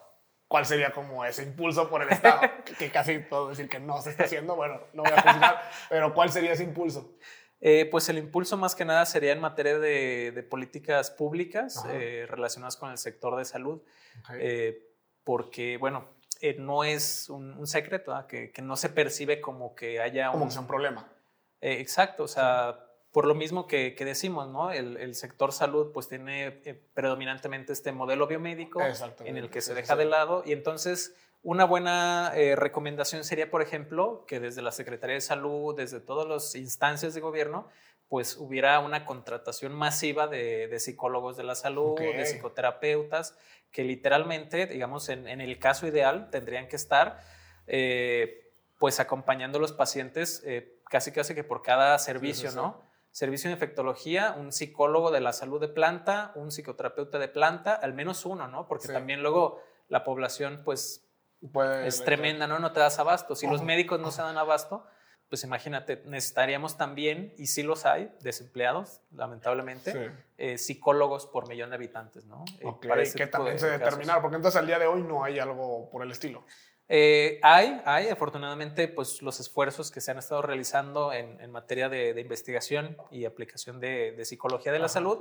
Ya hay varios psicólogos, no de planta, no contratados, pero sí como con convenio, con esta vinculación entre psicología de la salud y el hospital civil. Entonces sí se da en, en algunos eh, de estos servicios, pues el acompañamiento, se hacen intervenciones eh, experimentales, ¿verdad? Sí, sí, eh, y tenemos eso, pues. Todo esto parte por lo que mencionabas justamente casi al principio de, de la conversación, de que entonces el sistema de en México está recargado en esta dualidad que tú mencionabas, que iba la parte mental y la parte física, entonces el sistema de salud mexicano está muy cargado en la parte física. De esta, ¿cuál era el término? dualismo cartesiano. Dualismo cartesiano. En el dualismo cartesiano está cargado más en la parte física. Sí, exacto. Ok. Sí, es, todavía un escollo, eh, pues lamentablemente en, muchas partes del mundo sigue siendo. Es donde es más así. Sí, sí, sí. y, y, es que, de cual como sociedad está no lo vemos. Incluso hay alguien que a lo mejor puede padecer depresión clínica y que ocurre que pues tal cual es como de, ah, oye, pero pues ya siéntete bien. como de, no, no, no funciona así, no funciona así. Si hay una anécdota así, tenía, tenía un compañero eh, y un día participó, ¿no? O sea, te estoy hablando de hace ya como siete años. Ok. Pero estábamos en clase y se le ocurre decir, ¿no? Así como que, oiga, ¿y por qué no le dicen que pues le eche ganas, no? Sí, sí, o sea, no, no chingues, no, no es la solución. también no voy a quemar a nadie, pero, eh, pero sí fue muy chistoso, ¿no? Y es como que, uy, qué fácil, ¿no? No, no me habían dicho que, que ya no estuviera deprimido. Ay, es cierto, no se me había ocurrido, no mames. Gracias. sí, sí, sí. curado. Pero ya dejando de lado esta parte del tema y un, un, último punto que me gustaría abordar, que creo que es algo que, que, justamente lo comentamos de que una forma de que de esa investigación o de ese resultado se convierta en algo es la difusión, ¿no? Sí. Pero también los, los medios, no sé qué tan en contra consideras tú que le pueden llegar a jugar, porque quiero plantear un caso que, que leí justamente en Estados Unidos. Ok el titular era, y era en el Times, en una, en la, revista, o sea, muy, muy, muy importante, ¿no? Sí, sí. El titular era, oler pedos puede curar el cáncer. Ese era el titular del artículo. Y ese artículo estaba eh, extrayendo su información de la parte de una investigación científica, que la investigación lo que decía era algo así, digo, obviamente no, no me acuerdo con exactitud, pero lo que decía la investigación era los gases intestinales pudieran llegar a tener cierta oportunidad de que a través de procesos se conviertan en medicamentos que pueden disminuir cierto grado de afectación al cáncer, ¿no? Algo así. El chiste es que era muy diferente a claro. oler pedos puede curar el cáncer. Exactamente, así que... ¿Te imaginas las terapias? ¿Cómo sería ese proceso? Habría que cuidar la alimentación. Pase, usted a esta habitación y ya únicamente, por favor, inhale todo lo que pueda en esta habitación. no, pero, este, o sea, ¿qué tanto crees que le juega en contra también a veces los medios de que citan erróneamente y más bien traducen y se, dan esa libertad de parafrasear a su, ni siquiera parafrasear, más bien de, traducir a su, a su criterio lo que una investigación está haciendo. O sea, cómo Primera, la primera, la primera sería cómo, cómo le juegan también en contra esa parte.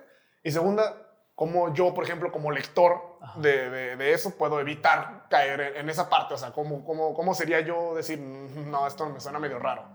Ya, está medio complicada la segunda parte, pero bueno, vamos. La primera eh, sí, está, bien, sí, está, bien, complicado porque... ¿Te, ha tocado vivir algo? O sea, ¿has visto algo así ocurrir o no? no mm, fíjate que sí, no, no personalmente en mi investigación afortunadamente. o sea, eh, o sea porque así se puede simplificar mucho, ¿no? De repente. Pues sería como aquí haberlo dejado y cortarle en un clip de decir, ah, Pedro Juárez se dedicó a empedar ratas. claro.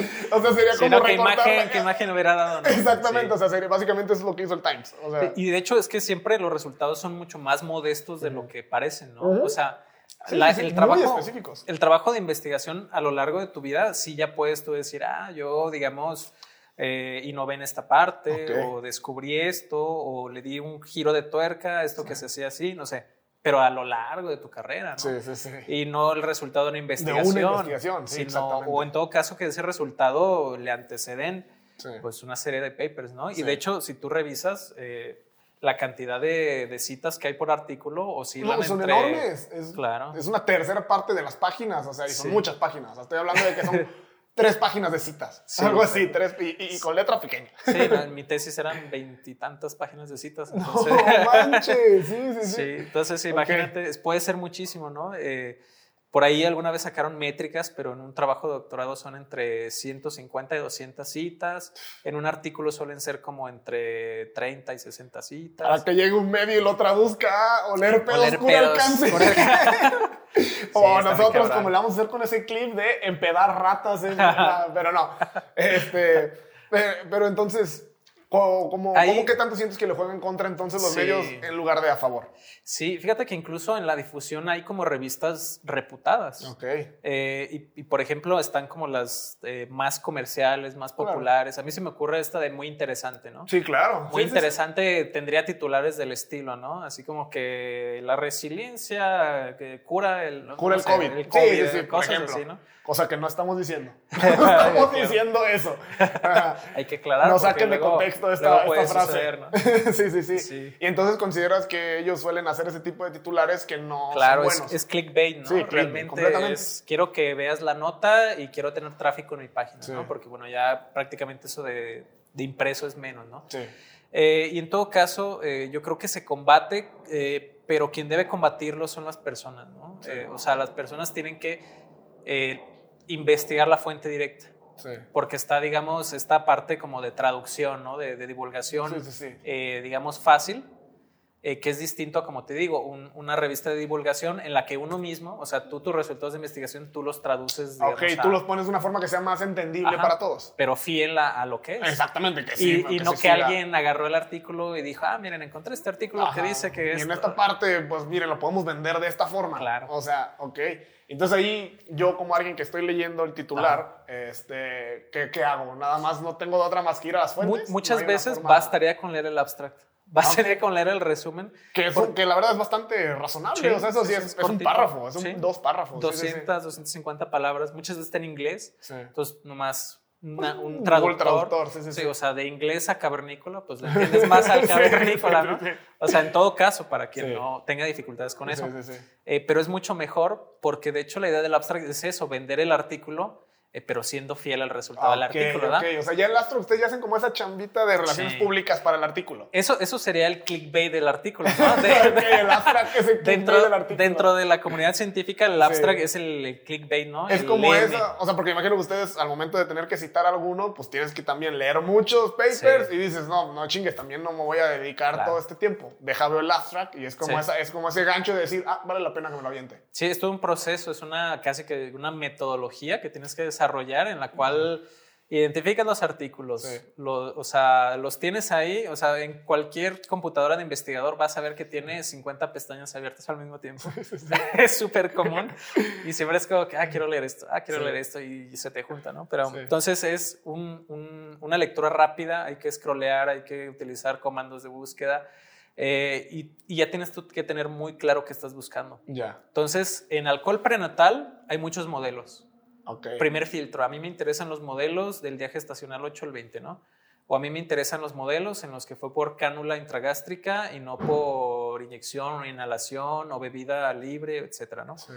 Eh, y así, tú vas poniendo tus filtros y entonces dices, este resultado es interesante, pero eh, como que no. Pero no me convence por el proceso o por el modelo que utilizamos. Sí, y depende cada parte del trabajo, porque luego en la discusión, que, que es, es más eh, digamos que es más relevante una discusión que una conclusión, porque se entiende como que el tema no concluye, nunca está acabado. Eh, entonces en la discusión sí es como que tienes que ir entre la especulación y, y, ser un poquito más aventurado, ¿no? Como en las afirmaciones que haces. Entonces, a veces puedes así como especular, muy, muy así a lo lejos.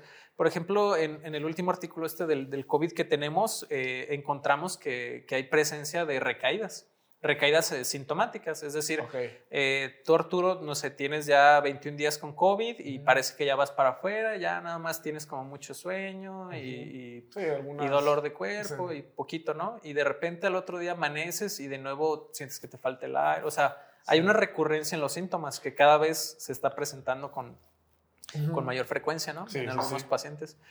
Eh, y entonces vimos que la, la presencia de, recaídas pues tenía una relación con, con, la percepción que las personas tenían eh, de depresión, ansiedad, estrés, eh, impacto del evento y la resiliencia. Entonces, como hicimos análisis en los que veíamos que estaba haciendo la resiliencia ahí, como mediando entre el efecto de la recaída y todo lo malo. Todo lo demás, ajá. Ajá, es como tenerlo aquí en un tercer plano y ver cómo, cómo influye. Cómo juega. Y entonces vimos eh, que tenía relación, ¿no? Eh, que por ahí eh, podía moderar hasta cierto punto. La recaída. no, o sea, que la recaída te afectara psicológicamente. Ah, ok, ok. El hecho de la recaída llegaba a tener, básicamente subía el impacto del evento. Sí, se puede decir que si tú te sientes más mal físicamente, pues también vas a tender a sentirte más mal eh, mentalmente. Sí, sí, sí. Y entonces la resiliencia, pues si eres una persona resiliente, puede que ese efecto no sea tan acuciado como en alguien que no lo es tanto. Sí, sí, sí. Entonces esa es la labor como moderadora o amortiguadora de, la resiliencia. Y vimos, por ejemplo, que había un efecto contrario con el número de síntomas. O sea, si a ti te dio COVID esos mismos 21 días, pero no sé, tuviste eh, una cantidad mayor de síntomas porque son, o sea, muy variados, ¿no? Son, creo que más, de, más de 20. Lo, o sea, puede ser gastrointestinales, puede ser dolores de cabeza, dolor en la parte posterior de los ojos, o sea, mm, una playa, ¿no? Sí, sí, sí. Y entonces, dependiendo de, de, la cantidad de síntomas que tenías, nosotros vimos que hay un punto en que la resiliencia ya no te ayuda en nada. Ok. O sea, hay un punto en que a que nivel... si ya padeciste toda la lista, todo el listado, eh, ya, es. ya no, o sea, ya ni por más resiliente que seas, ya no, o sea, es muy probable que padezcas depresión, o sea, que tengas algún cuadro de ansiedad, que te, que, a afectar mentalmente. Sí, sí. Entonces, eh, pues eso, eso es importante verlo, ¿verdad? Establecer este, este tipo de, de relaciones. Sí, sí, sí. Ok, muy bien. Pedro, este, de verdad, muchísimas gracias. Primero porque fuiste el primer invitado. De verdad, me da muchísimo gusto que hayamos empezado todo este programa y esta nueva sección contigo. Muchas Esperamos que puedas visitarnos nuevamente. Hay todavía varios temas que me gustaría haber abordado, pero ya también pues vamos cortándole así para que tenemos algo de qué platicar en otra ocasión. Claro que sí, con mucho eh, gusto. Pues, de nuevo, pues ahora sí que gracias. Y pues listo, terminamos.